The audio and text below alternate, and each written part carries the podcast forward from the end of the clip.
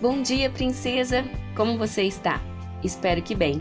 A nossa reflexão de hoje está lá no livro de Hebreus, capítulo 12, versículos 1 e 2, que dizem assim: Portanto, também nós, uma vez que estamos rodeados por tão grande nuvem de testemunhas, livremo-nos de tudo o que nos atrapalha e do pecado que nos envolve, e corramos com perseverança a corrida que nos é proposta, tendo os olhos fitos em Jesus autor e consumador da nossa fé.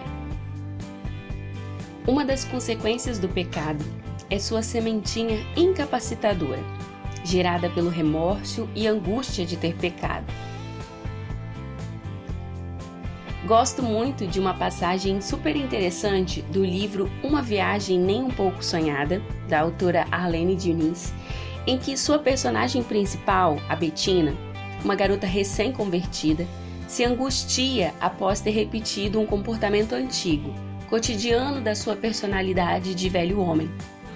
Apesar de ter aceito Jesus e compreendido que deveria guardar o seu coração, a Betina fica com um garoto sem gostar dele, se deixando levar pela vontade da carne, uma das coisas que ela estava aprendendo a controlar é, e aprendendo a mudar a forma dela de ver os relacionamentos a partir do momento que ela aceitou Jesus como seu Senhor e Salvador. Depois, arrependida, Betina acredita não estar mais pura para trabalhar na obra de Deus. Todavia, um amigo da Betina traz à garota alguns questionamentos que também podem servir para mim e para você. Você já se arrependeu de verdade? Já mudou suas atitudes? Se sim, então não precisa abrir mão de servir ao Senhor, porque o perdão dele é instantâneo por mais que sua carne te culpe do erro, se você já o apresentou diante de Deus, não há mais condenação. Não deixe que os erros do passado te impeçam de produzir frutos para o Aba. Mas lembre-se, o pecado deve ser um acidente em sua vida e não uma ação proposital, não algo constante no seu dia a dia.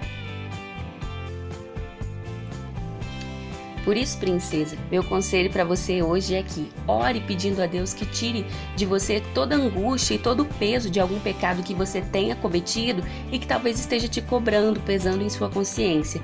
Se você já se arrependeu dele, se já confessou ao Senhor o seu erro, não deixe que as lembranças do passado, que as lembranças dos seus erros te condenem e que te impeçam de trabalhar e servir ao Senhor porque o Senhor não te condena. Uma vez que você se arrependeu e pediu a Ele perdão, Ele não te condena, Ele não fica apontando os dedos para você. Então não deixe que qualquer lembrança do passado te impeça de ser a filha que Deus criou para ser, de fazer tudo aquilo que Ele tem posto nas suas mãos, tudo aquilo que Ele tem te chamado para fazer. Amém? Tenha um bom dia e fique na paz do Senhor.